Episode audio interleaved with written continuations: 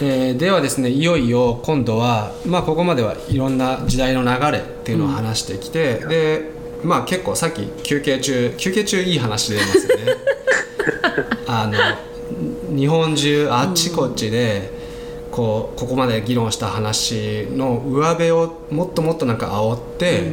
危機感を煽るみたいな、でなんか危機は感じてるんだけど実態はよく分かってなくって、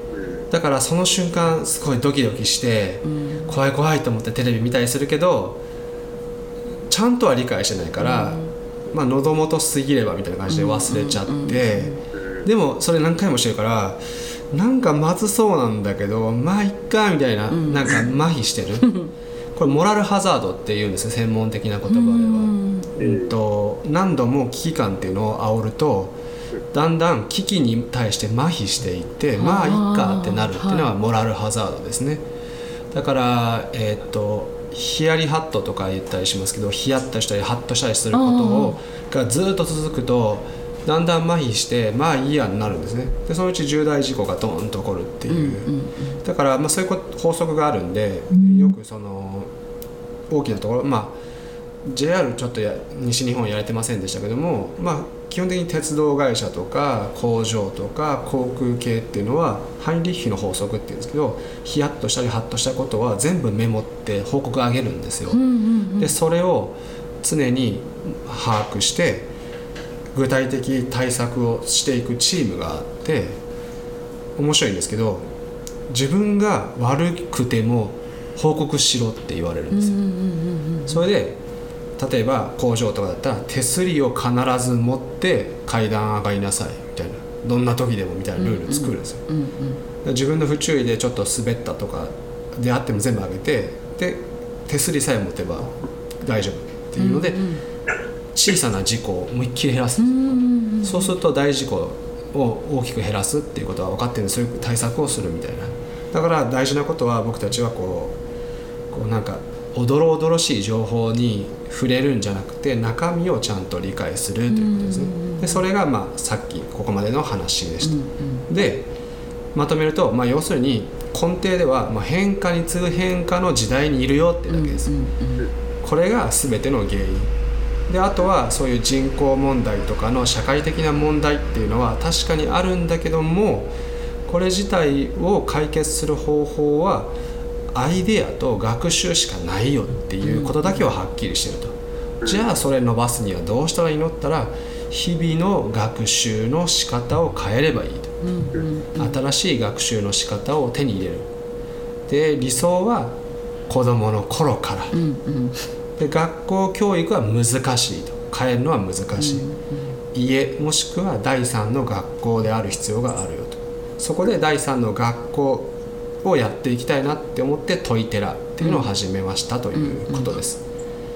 じゃあ、えーっとここからはちょっと学習とかに関してのちょっといくつかの情報をシェアしながら、まあ、僕たちがそもそもまず大前提としてかなりすごい能力があるってことをまずは理解したいなと思うんですよ、人間の知能について少し理解をし深めてみたいなと思うんですけどえーっと IQ って知聞いたことありますよね、もともとの IQ は、えーっとちょっと名前忘れちゃいましたけどある博士が作って、その人がその学習困難っていうんですかね、まあ、いつ普通のアプローチで学習した場合は学校の教育とかに遅れてしまうからこの子には違うアプローチをしなきゃいけないよっていうことを発見するために作られた指標で、今みたいに賢いバカとかをこう見抜くために作ったわけではないんですよね。なのにそういうふうに今使われてるっていう指標ですけども実はこの IQ って年々上がり続けてるんですよ平均が。そういう研究があります。人類ずっと上がり続けてるんですよ IQ ずっすとで毎年難しくしてますだから。はいはテストを、そうしないと点数がおかしくなっちゃうんで面白いでしょ。どんどん上がってるんですよ。でたまに聞きません？子供たちの方がなんか例えばた魂の力が高いみたいな。うん。言います言います。でそれは当たってるんですよ簡単には、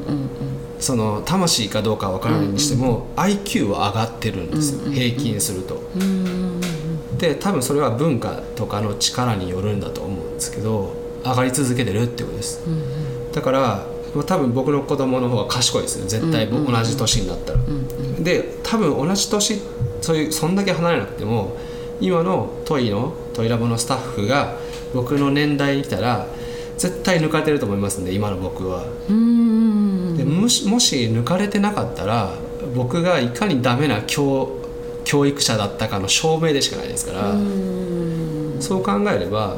実は人類全体で IQ 上がってるっていう研究もあったりするぐらいだしまあひたすら僕らは賢くなり続けてるっていうことなんですね。でさらにさらに面白いことがあって、えー脳脳神経って、あのなんか減っていく一方とかなんか習いませんでした？なんか脳神経ある一定の年齢が来るとっていうふうに言ってますよね。で昔はそう言ってたけど今はちょっと。今はか、まあ、今はっきり分かっているのは、海馬っていうところだけは、使えば使うほど新しく細胞を刷新するってことが分かってるんですね。だからし海馬っていうのは情報の出し入れとかするところなんで、思考力に非常に関わってくるんですけどそこって全然衰えなくって、えまあおそらく寿命は200歳ぐらいじゃないかって言われてるんですよ、だから全然身体の寿命よりもはるかに長い脳の寿命があってだからまあ死ぬまで元気に考え事はできるっていうえことが分かってるんですよね。でであとえーっとすごい面白いことがあってえっとね、えー簡単に言うと人工知能ではできないことが人間はできるんですね、で人工知能でやる方法がしかももうまだ全くわからないことが1個あって、人間だけ自分がわからないものは何かって考えられるんですよ。人工知能はわからないものが存在していることすらまず認識しないしそれどうやって認識させるかわかんないし、まあ、身体持たないと難しいだろうって言われてますけども、人間は自分が予想外だったことを発見したり探したり自分がわからないことについて把握したりとか、そういうことができるんですよね。ここの能力っていうのは、まあ、人工知能が発達してっても今のところ置き換えることはまあまずできないのでここをもっともっと意識して学習に組み込んでいくっていうのがすごい大事なんですね。ででちょっとじゃあまあ今話がちょっと脳の方にずっと行きましたけども、じゃあもうちょっと分かりやすく僕らが実は結構進化してるぞを実感する話を出したいんですけど 消費税計算できます？消費税。いけますよね普通に、今何パーセント？僕そこそこが抜けるんですけど何パーセントか分かってないかっていつの間に8%になったのとか 前言ってたんですけど今8%ですか？8%です。あよかったもうすぐ10%になりま10%すになるって言ってるけどそれがあ10%にするのに延長。が。延長してるんですね、はい。いや僕前なんか会計ソフトのなんかアプリのアップルストアのなんかそういうイベントに行って聞いた時に「あ消費税8%なってたんだ」とかいうのを その場で言って周りの人にぎょってされましたけど。ああででもできますよねそういうやつ。その100円だって108円とか。で複利って福利福利厚生じゃなくて複利っていう計算の仕方とかあれがえらいことになるとかそういうのなんか知ってるじゃないですか、これ200年前ってそんなんしてたら天才天才エリートの仲間入りです。よ何福利ってみたいな。でその面白いエピソードがあるんですけどたまたま子供が一休さん見たんですよね、でで桔梗屋さんっていう人を懲らしめるために なんか桔梗屋さんじゃないわ。桔梗屋さんのたまたまその時はなんか仲あのと助けるためになんかこう借金振りだまそうとしている武士がいて、じゃあ武士になんか 1, 1日1問で次の日2問3問あ4問って言って返してくださいみたいな。なそんなんだったらお安い御用だみたいな。って言ってたらすぐになんか5億何問みたいな感じになって、返せないみたいなごめんなさいみたいなトンチをやるんですけど、要は福利知らないんですよみんな。うんうん昔全然誰も知らなかったんですね。てかまあ一休さん面白いなと思ったんですけど福利っていうのを扱ってるんだとか、うんうんあとなんか口減らしとかうんうん。出てくるんですよ普通に、うんうんだから結構子供の漫画にしては結構こう生々しいことめっちゃ描いてて、いやこれは教育上そう現実のその子供がなんか親がいなくなってみたいなとかなんか結構生々しいんですよね、うんうん。クリーンじゃないっていうんですか、え昔の漫画はこう骨太だなとか思ったんですけど。まあでもそういう福利の計算とか誰も知らなかったりとかするのはみんな大体なんとなく知ってるし今だったらそれをちょっとした表計算ソフトとかでピッて出して、うわこんなグラフ描くぞとか分かったりするっていう状態で僕たちはかなり昔の人に比べて知識があるしそれを理解しやすいツールとかいっぱい持ってるんで相当進化してるんですよね。でこんなことがあります。えっ、と情報格差うん。は時間とともに必ず是正されるっていう法則があるんですよ。うん。じゃあ何年か前デジタルディバイドとか言ってデジタルディバイドっていうのはデジタルってのはその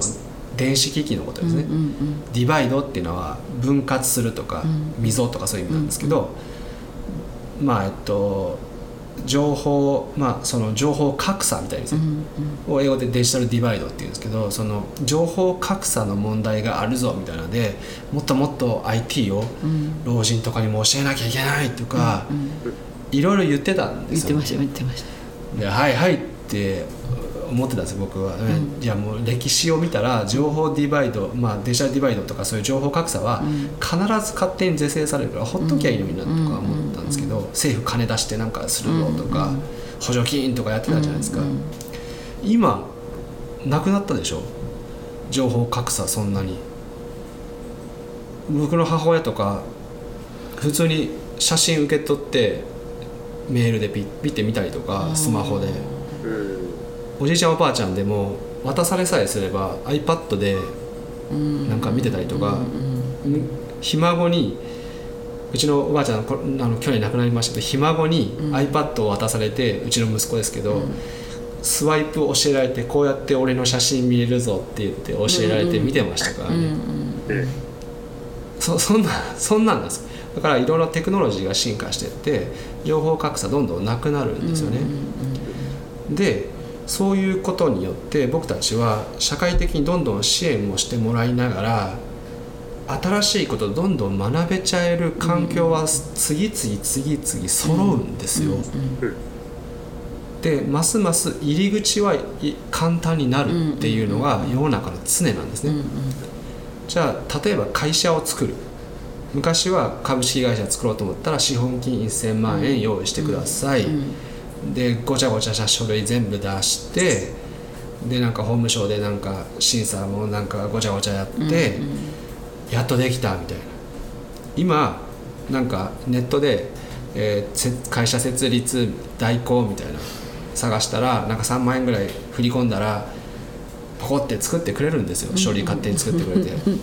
e-tax とかいうので。で法務省もなんか e-tax でなんか流れてくるやつピッてやったらできたってやるから、何の苦労もなく会社だけは立ち上がるみたいな、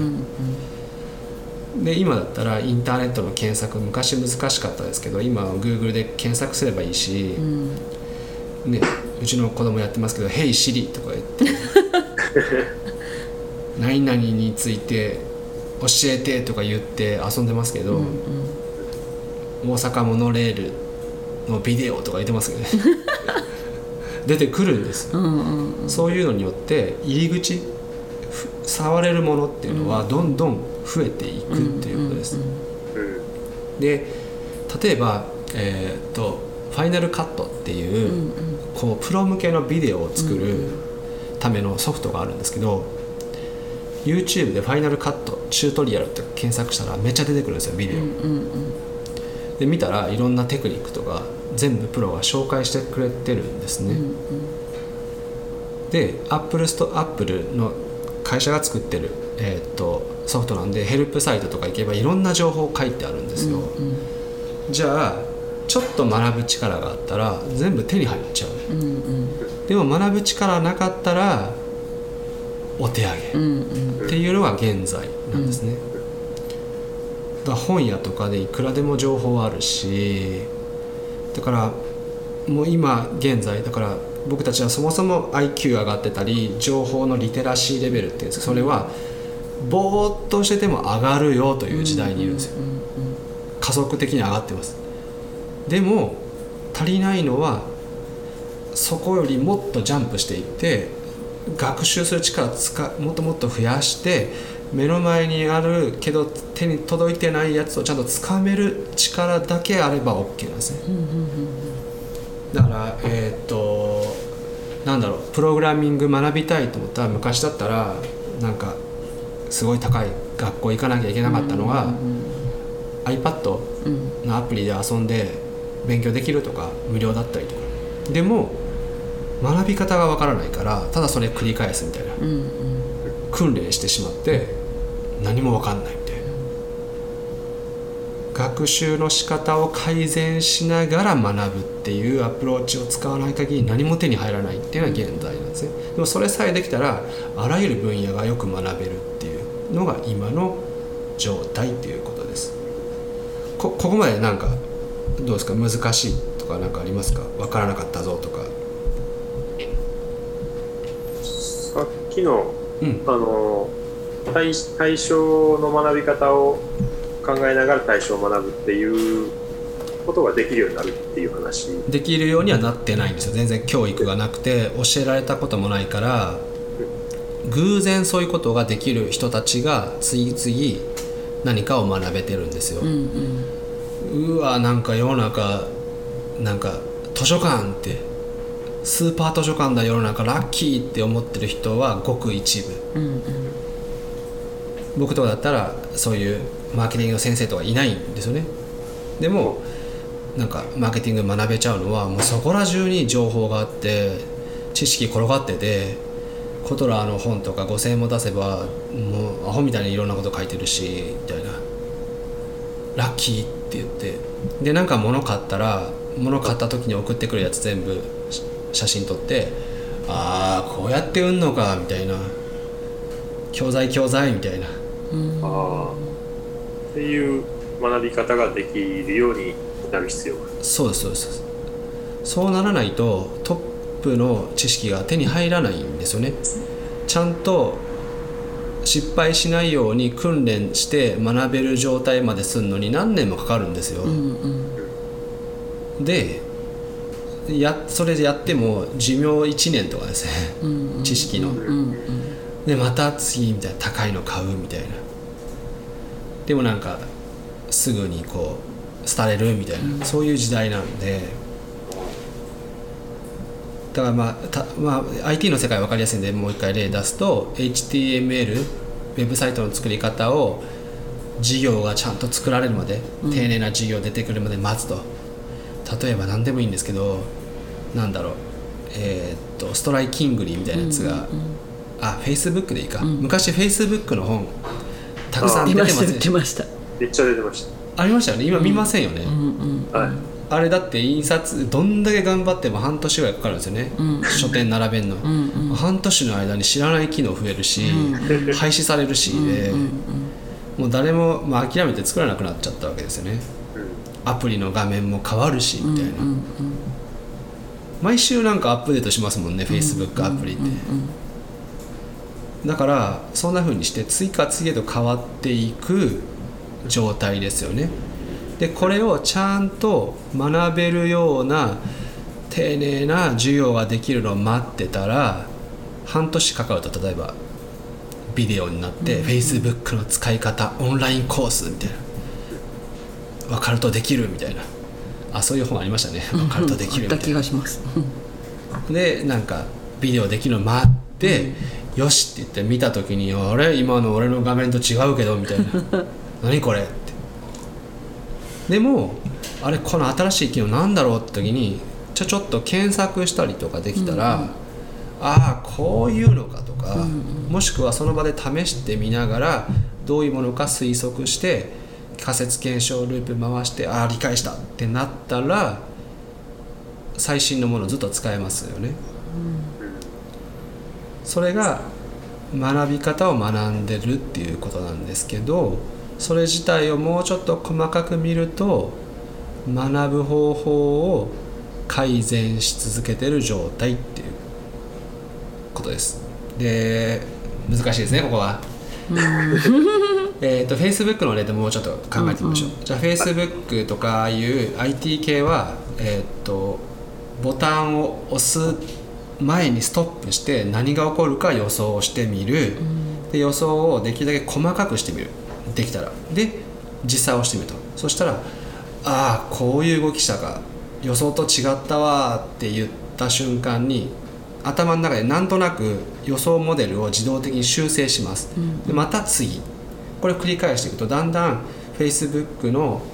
全体のこうボタンが何どういうことができるかを予想できるようになっていくわけですけどそういう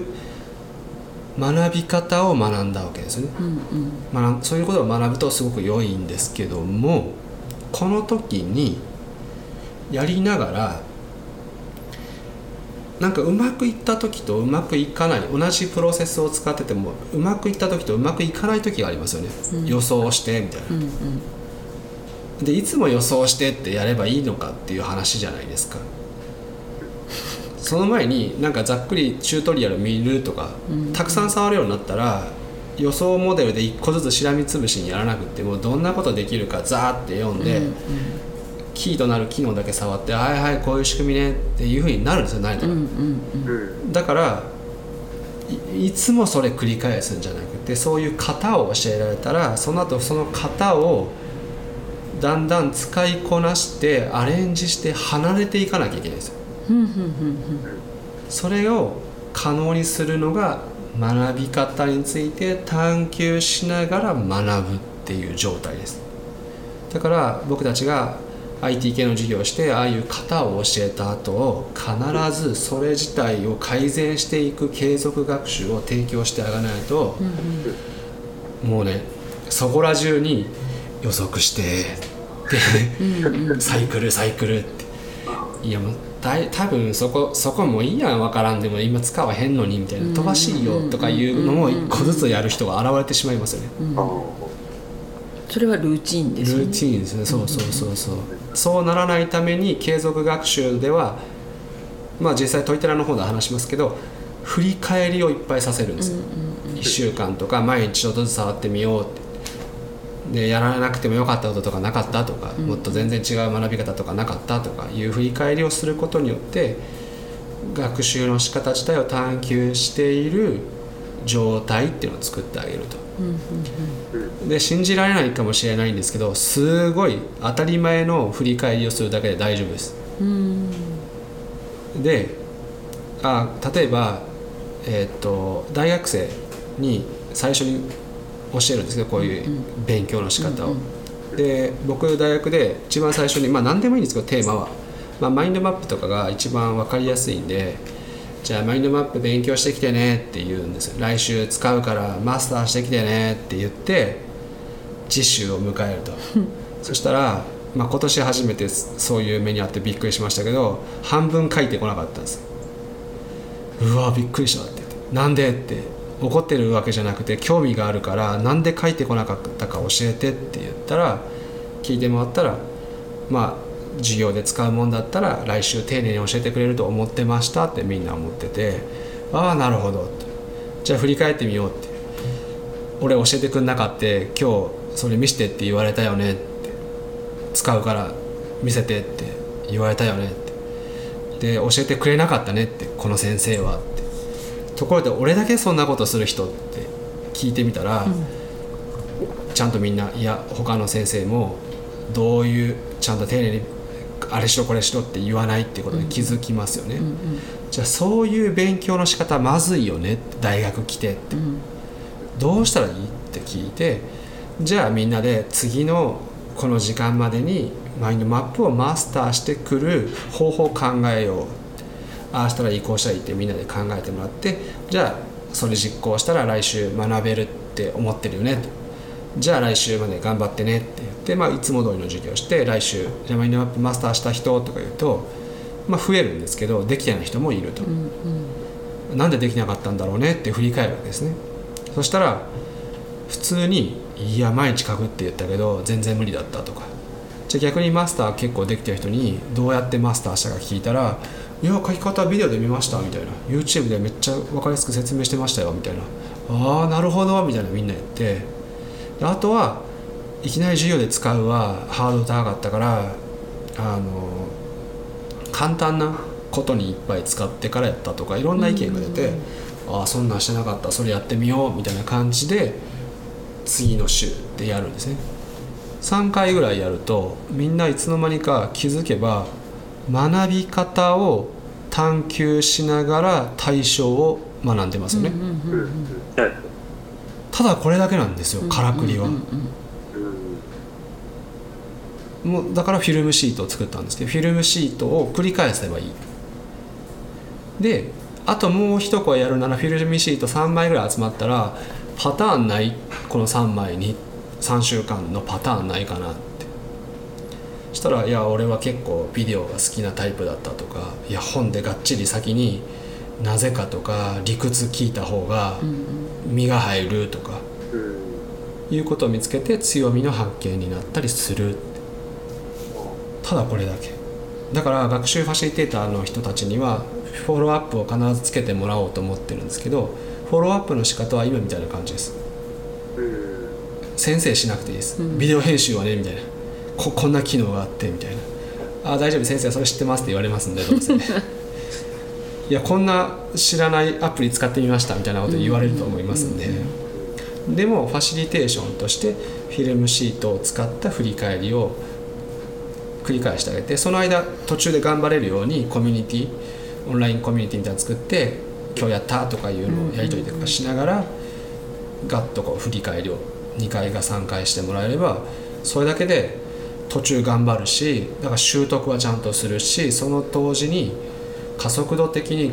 学び方を改善するから習得スピードが上がり続けるっていうことができますよと。ここまででどうですか？結構理解は進みました？どうですか？あだいぶその学び方を学びながら対象を学ぶが腑に落ちたような気がうんうんうん今のこの最後のこの瞬間のこの部分がすごいはいはい。よく分かった感じがします。そこもうもうちょっと具体的に教えてもらってもいいですかね。今僕がちょっと理解しなくて。うん、この最後の方に言ってくださった内容ってあったじゃないですか。マインドマップ。マインドマップのはいこの部分でこんな風にだから例えばえっ、と多分ファシリテーターの勉強した時にフィルム理論で回していかなければいけないって多分とらわれてる人が結構多かったりしてでもそれをするんじゃなくてこんできなかったことを周りの人と共有することによって、うんうん。こんなやり方あったよこんなやり方あったよっていうのを聞くことで、うんうん。あじゃあこんな風にすればいいんだっていう気づきにつなげられるっていうところなんかフィルム理論で自分で完結しなきゃいけないみたいな感覚？独学のための方法そうそうそうそうそんな感覚、はいはい。だから自分で学び方を自分で探求しなさいぐらいの感覚になる人がいるのじゃないかなって今思ったあーなるほどでそれをやることで僕こうやってきたよ私こうやってきたよって聞いてああ違いがあってその違いを受けて私じゃあどんな風にじゃあその先3回ぐらいやってみたら、あ自分のパターンも見えてくるし人の視点みたいなのも分かるし違いが分かるからそれを受け取ることでよりもっと学びたいの意欲につながったりす。す。ることもあるかなって。それがチーム学習の最大の利点だと思うんですね。ね。一人では絶対発見できないんですよ、いろんなことは。で僕らの脳っていうのは、まあ、感覚器がもうそもそもそうなんですけど要は例えば特定の刺激を受けてるとしますよね、で変化した瞬間にその変化を感知して電流が流れるんですよ。電位が変わってそれが化学物質的に変わるんですけどそれがザーって流れて脳に感知する。つまり簡単に言えば変化があって違いがあった時だけ僕らの感覚は感覚器が動くんです。よ、で感覚器が動いた時に脳が動くんですね、ってことは違いが起こらない限り学習って全然起こらないんですよ、その時に一人でやると事例が少なすぎて違いがなさすぎて見つけらんないんでチームでやる。だかが一緒に集まって3時間ガッて勉強してその残後でもまだもうちょっとあと1週間2週間ワイワイいろんなこうやったらうまくいったとかをシェアし合って、でああなるほどね。あそういう取り組み方もありだなみたいな、ああなんかデジタルデジタルってやると紙でもいいかとか、フィルム理論講座みたいなの後にフィルム日記を書こうみたいな、やった時僕デジタル派だったんですけど、全然結局やらなかった、そしたら紙でやった人たちが軒並みできてて、紙すげえなみたいな。で僕はちょっと負けず嫌いなんでいや デジタルでもうちょっと頑張るぞって言ってこけたんですけど結局。でも紙すごいっていうので、ちょっと待てよと。紙使って考える系のメソッドちょっと調べようとか思って「ゼロ秒思考」って面白い本があって、あのそれちょっとやりやってみたんですけどすごい良かったんですよね。でそういうやっぱ違いがあって発見、自分と違う人とかの違うことをしてる人からの発見っていうのは大きいですね。でもそれもフィルム理論上説明してますよね。そのギャップってやつで期待する結果他人もこうだろうって無意識に期待してるわけですよ。でも他人は違った。成功してた。俺と違うのに成功してる。なんで？って言って学習が促進されるっていうことですね。だからまあこんな風にしてだいぶこうトイテラのそのやることに確信に触れてきたんで何枚もこう 用意したレター飛ばしている感じですけど、まあ、それはそれでいいんですけど 面白いですよね。でじゃあこういう知識って聞いたことなくないですか？世の中で。ないんですよ。僕も探したんですよ。一応研究者なんでそのじ前例をけたんあちゃんとし調査するは癖なんでするんですけど、なかったんですよね。で一応学会ちらっと見て、一応僕の先生とかにも相談したんですけど分かったんですけど世の中ね論文っていうのはなんか科学っぽくしなきゃいけないんで、うん、となんか数字データとかが載るように研究するんですよね。その結果重箱の隅つつくような研究ばっかり出るんですよ。で、まあ、要は研究の世界の学習の研究があんまり役に立たない研究が多いと、細かいことが多いと。いつかは役に立つかもしれないけど、もっと現場で使うような形でしっかり整理された知識はないんですね。で原因はまあ2つほど考えられるんですけど1つは学校学術シス学術論文の世界のシステムの欠陥があるんですけど、今いろんな分野が専門特化してるんで、審査できないんですよ。専門家じゃないとその分野の。具体的には土木っていう分野があって、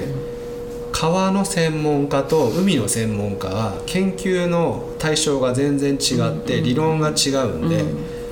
同じ水系って言ってまとめられてもお互い何の話してか分かんないっていう冗談があるんですよ。それぐらいな世界ですね。で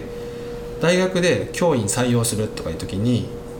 その研究業績とかの時に論文読んでも分かんないんですよ。いい論文なのか悪い論文なのか。分かんないんで枚数で決めたりするんですよ。信じらんないでしょ。しっかりしろと思うんですけど 僕大学にいたからそうなんですけど枚数で決めたりとかするんですよ。査読論文の数みたいな感じででさすがにそれまずいなみたいな話になって点数制に変わり始めたんですよ。点数制。でこういう論文集に出してたらかける3点あかける5点。でそれがメジャーとかででどういう点数の付け方かっていうとレファレンスって言っていっぱい参照参考にされた論文が多いやつほどそういう参考にされた論文が多い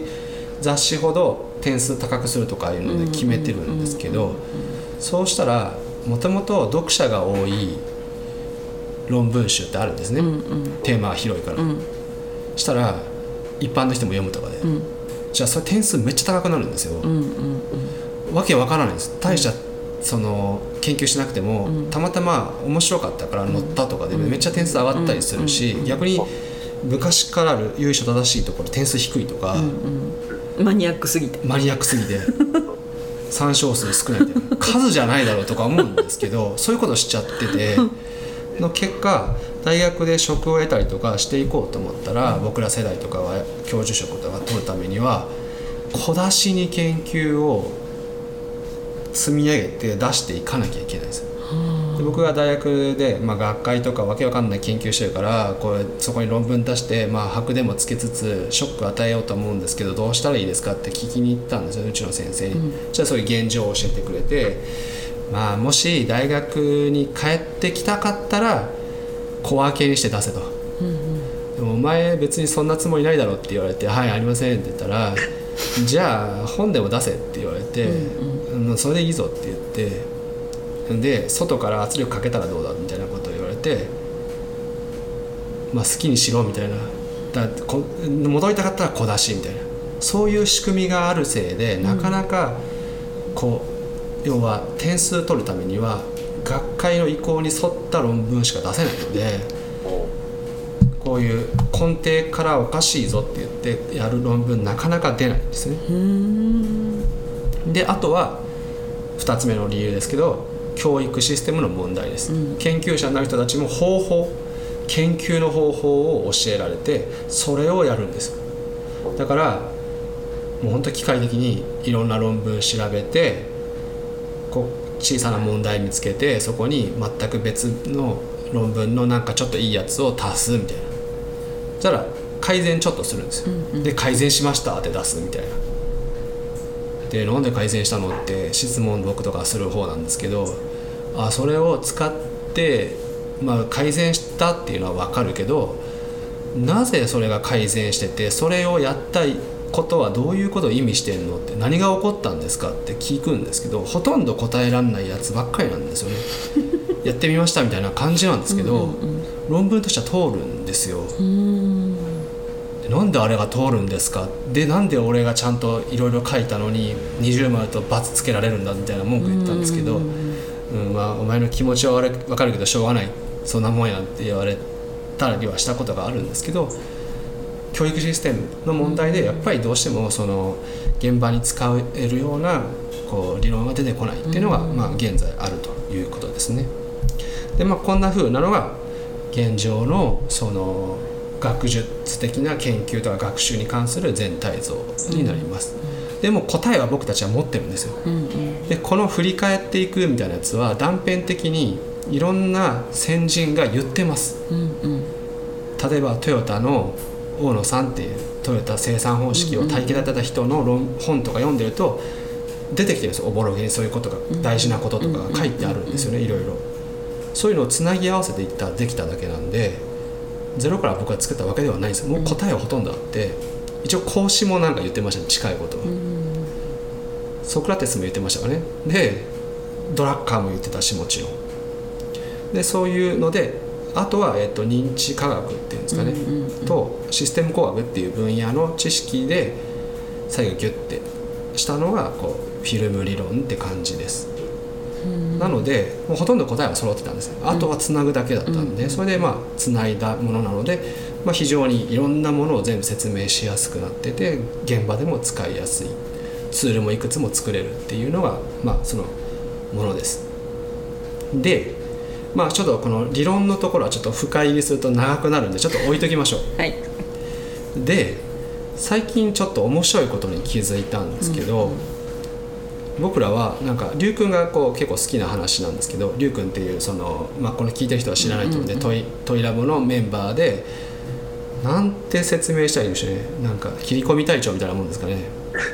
映像担当で映像担当でファシリテーターをやっててサッカー小僧で。サッカー小僧で僕にやたら難解な質問をしてくるみたいなタイプがいるんですけど、まあ、彼がよく、まあ、僕学習理論の話してる時に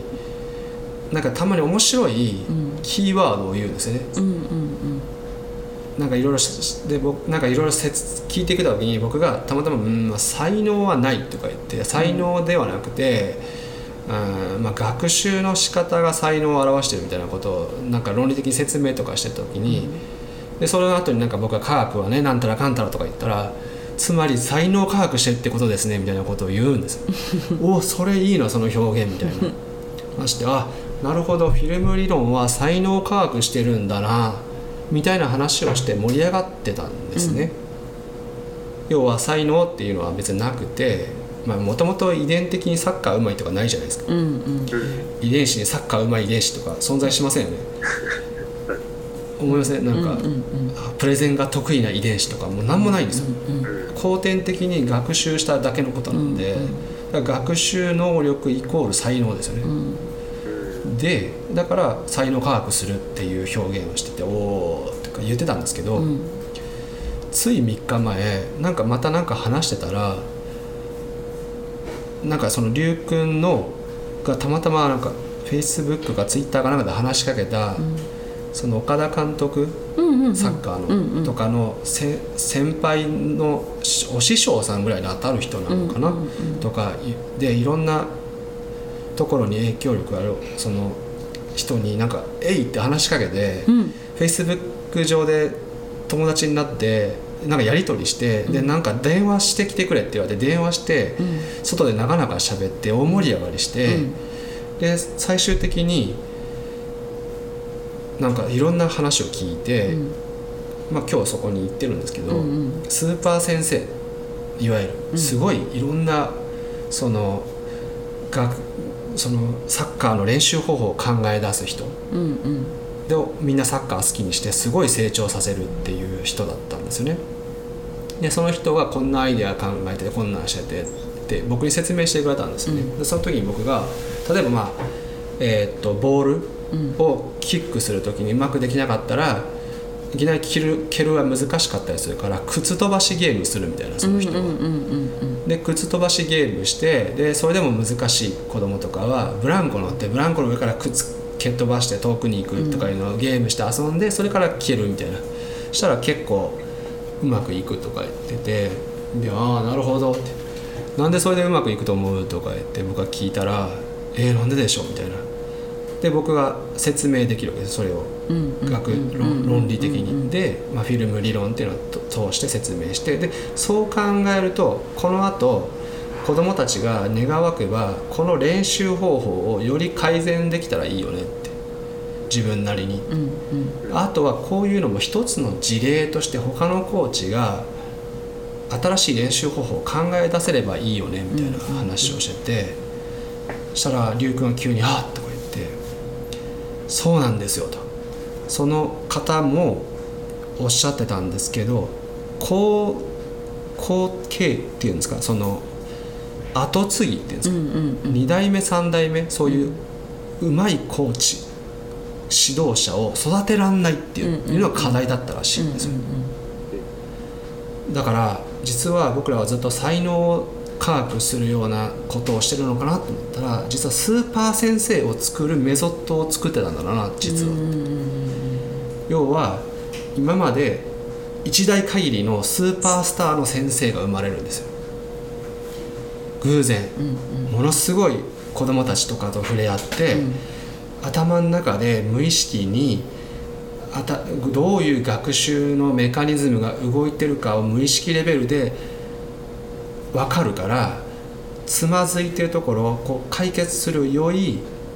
練習を思いついちゃう。うんうんでやる。でもどうやって思いついたんですかって言われた時に、さあみたいな。無意識やからね。無意識だから、っていう状態だった、うんそれを全部説明できるっていうのがフィルムうんうん。理論かなと思ってます今は、まあなので才能科学するだけじゃなくて才能を引き出す先生を科学もしているのかなと、で再科学は再現性ですから、そういうすごい先生たちが頭の中でやってることを全部説明しきれるんじゃないかなっていうふうに今思ってるという段階です。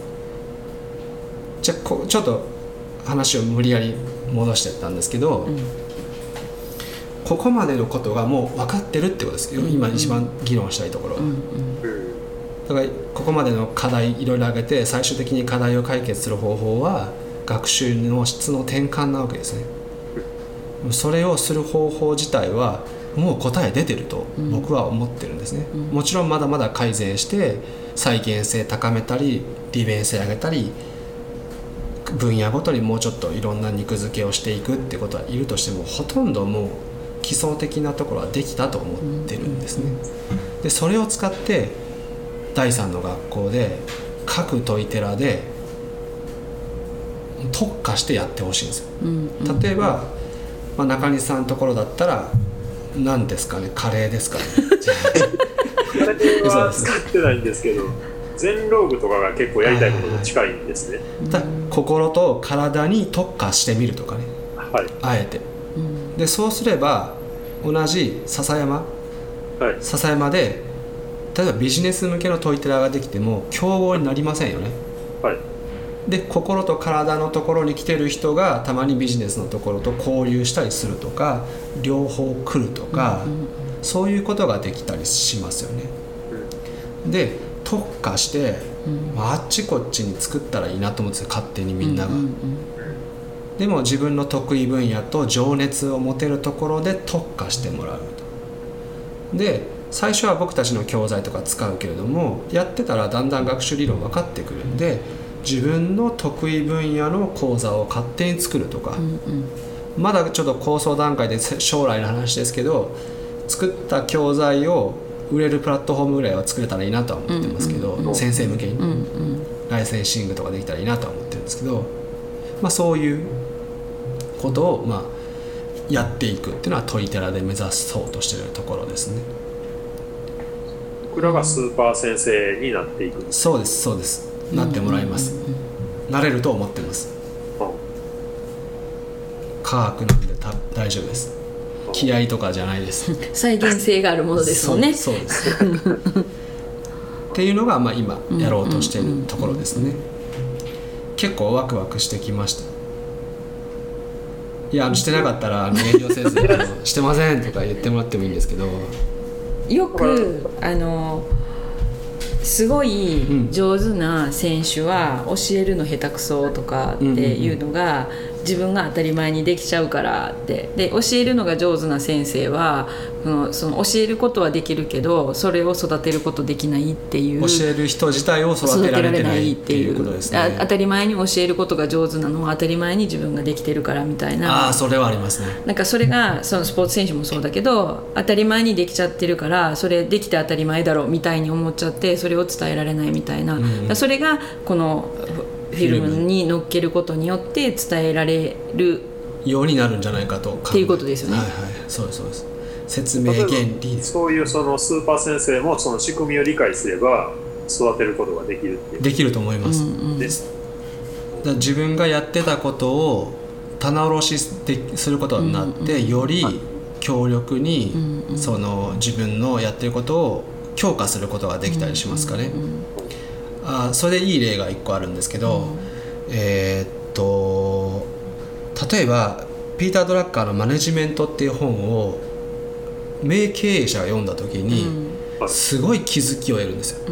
無自覚にいろいろやってることがちゃんと体系化されて言葉になって論理的になってるからゆっくり追ったりできるんでああ俺はこれをしてたのかと。でそう考えるといやこの辺弱いな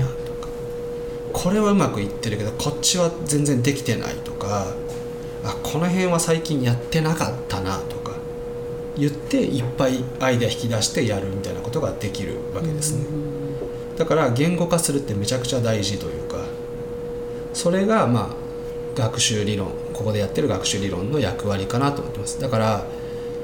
新しいなんだろう科学的発見というよりはスーパー先生たちの常識を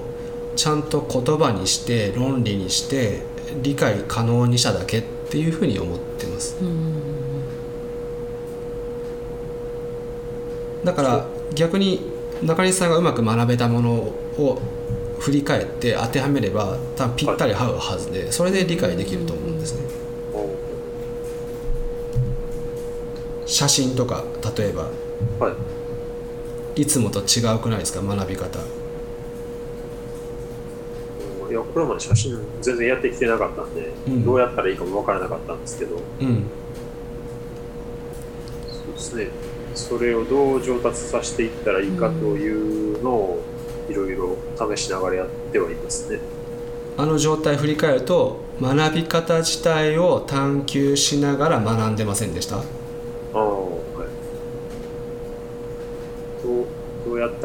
できるのかなをというやり方を考えながら課題をやるみたいな。でうんうん、もっと上手くなるにはもうちょっと違うもん取ろうかなとか考えたりしませんでした？あああの他の人がどう取ってるのかを見ました、うんうんうんうん。そういうの見なきゃなとか考えたりとかしてはい。見たりとかもっとちょっと角度とか考えて研究してみるかとか。はい取る対象が結構重要とか、なんかいろいろやりましたよねで勝手になんか資料ないこ教えられた以上の何かを調べたりとかして、でこの手の情報は役立つけどこっちはあんまりだなとかそうやって学べたものは自然とその状態を作ってるんですよ僕たちは。知らなかったものはそれでできるし例えば当たり前にできてたものはあこういうことをやってたんだっていうところに気づいたりとかする、うんうんなんかきっかけみたいな。だから言語化できるというか、無い無意識当たり前の無意識が意識して伝える形を作れるみたいなそうですね。感覚、がまあえーっとこう研究対象だったっていうことですね、でいよいよそれを応用して実行していくっていう段階に来てるかなというふうに考えています。ということで、えーっとまあ、前半はこれでおしまいにしようと思います。で、まあ、ここからがトイテラを実際にこうどんなふうにして、そのやっていくか、まあ、なんかビジネス面とか展開とかなんかその辺の話を、まあ、なるべく、えーっとやっていこうかなというふうに思います。でそうだなであとちょっとだけその議論しない話が1個だけあったんですけど、チーム学習さっきちょっと出てきましたけど、チーム学習の効果について最後少し議論して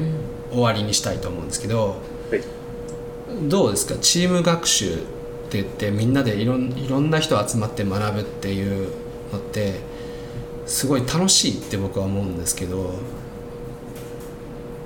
結構参加者の中にはその人の目があることでうん。失敗できないみたいな感じでガチガチになる人とかがいたりはしました。けど、まあ、でもそれは場の空気がもっと緩んでいればよかったのかなっていう。うん。でもそういう時に例えばえーっと失敗する目他人の目が気になって失敗するのは怖いって思っている自分をちゃんと認識してもらって、受け入れてもらえるようにちょっとだけ講座ストップしてでもなんかゲームとかしてやれればあのその人は、あなんだと失敗 OK みたいな風に思思うということを学びますよね。はい。でそれができた時にバンバンいけると、いうようなそのきっかけになるし、でももしそれが一人だったら、そういう他人の目を気にするみたいなことに気づかなかった、みたいな。そうですね。でいつまでたっても成長はないわけじゃないですか、あと僕は結構チーム学習ですごい好きなのはなんだろうな。今みんながこう同意しかかってるのに俺はそうは思わねえみたいな 人がいる時が僕すごいワクワクするんですよ。でそこ深掘りしたくなって深掘りすることによって癒しが起こるみたいな、その人が本当は言いたかったことがまた別にあってでもそれがすごい大事なことを指しててそこを見つけ出してみんなで議論してでそれぞれがいろんな生い立ちがあっていろんなこう苦労があってここにいるみたいな。なんかそういう需要の場みたいなのが作れたりする時があるんでそれいつも作れるわけではないですけども。そういうところまで持っていけた時とかにいやもうチーム学習でしか絶対ないなって思うんですね。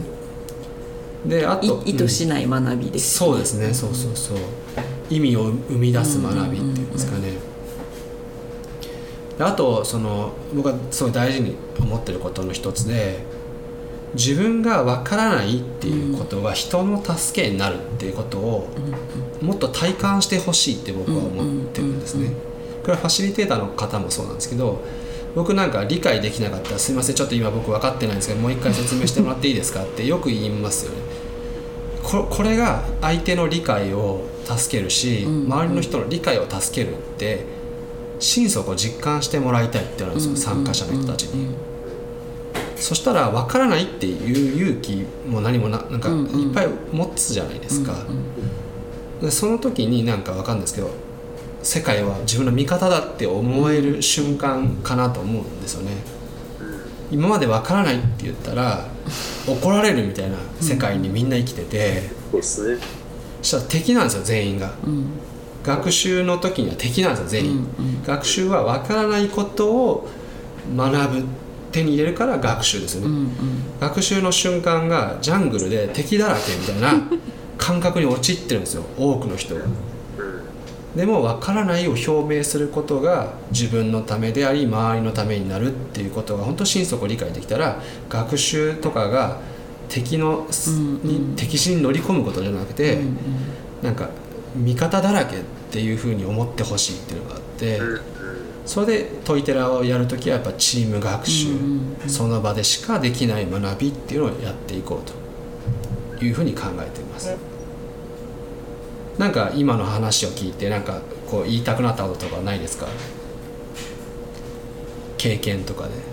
私がいつもこう届ける時に私と目の前の人っていう1対1だと違いって、ね、あなたが言ってることだからあなたができることだからになるけど、今度1対3、まあ、3人になった時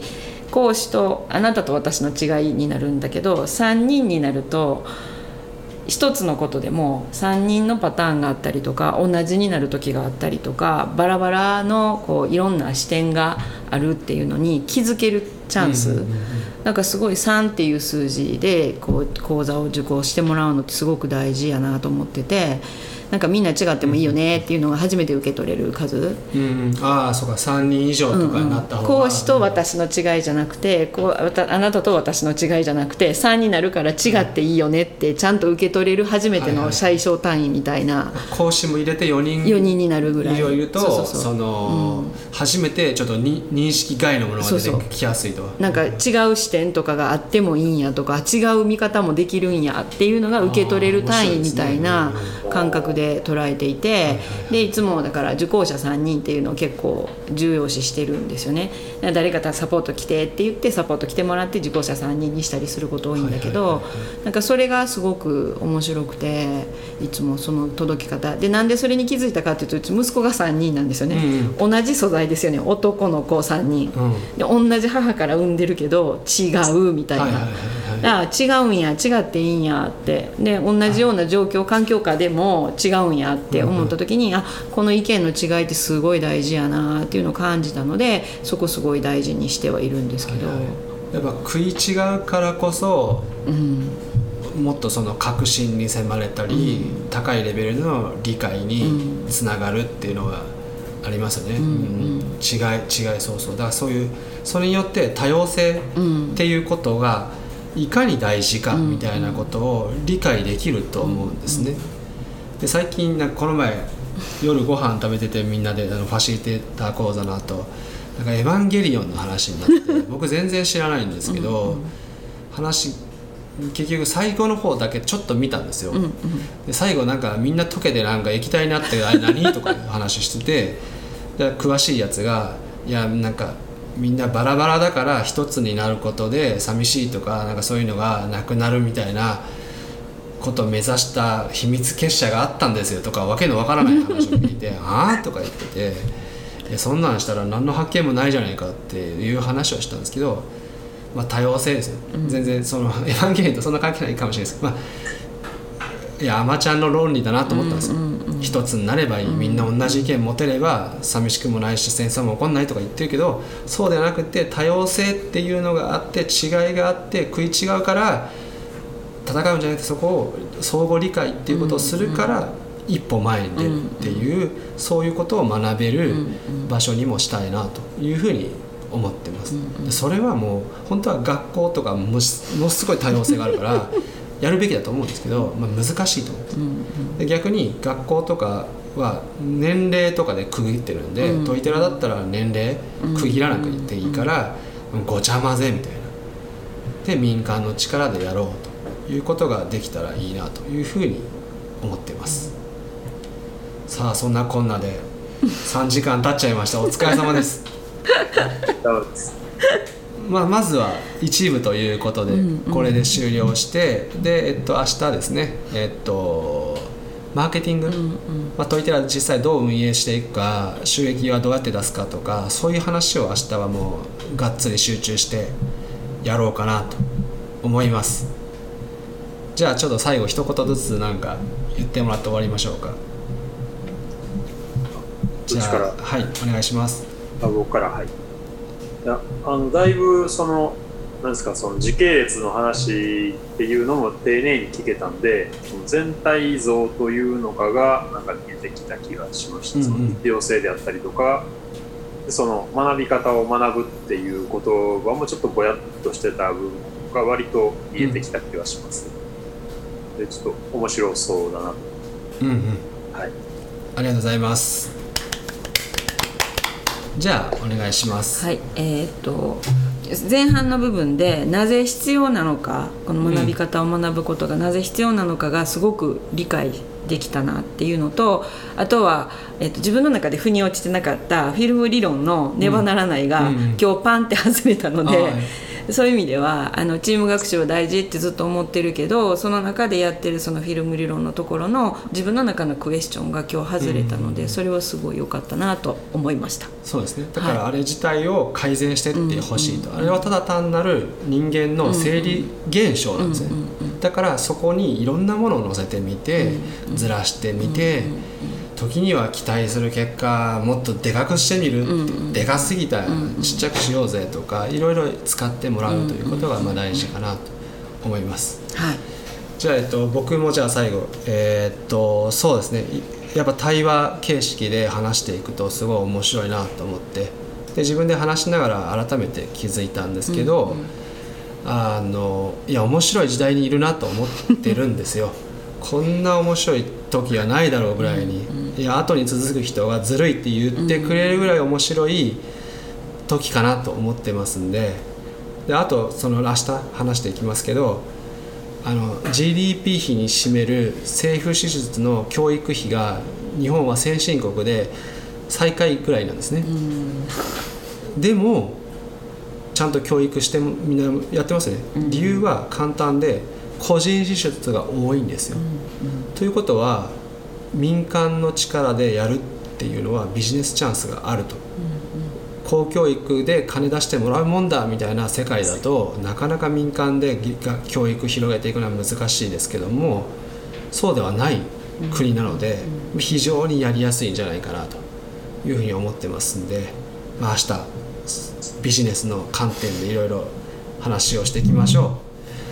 あえー今日はお疲れ様でした。ありがとうございましたありがとうございました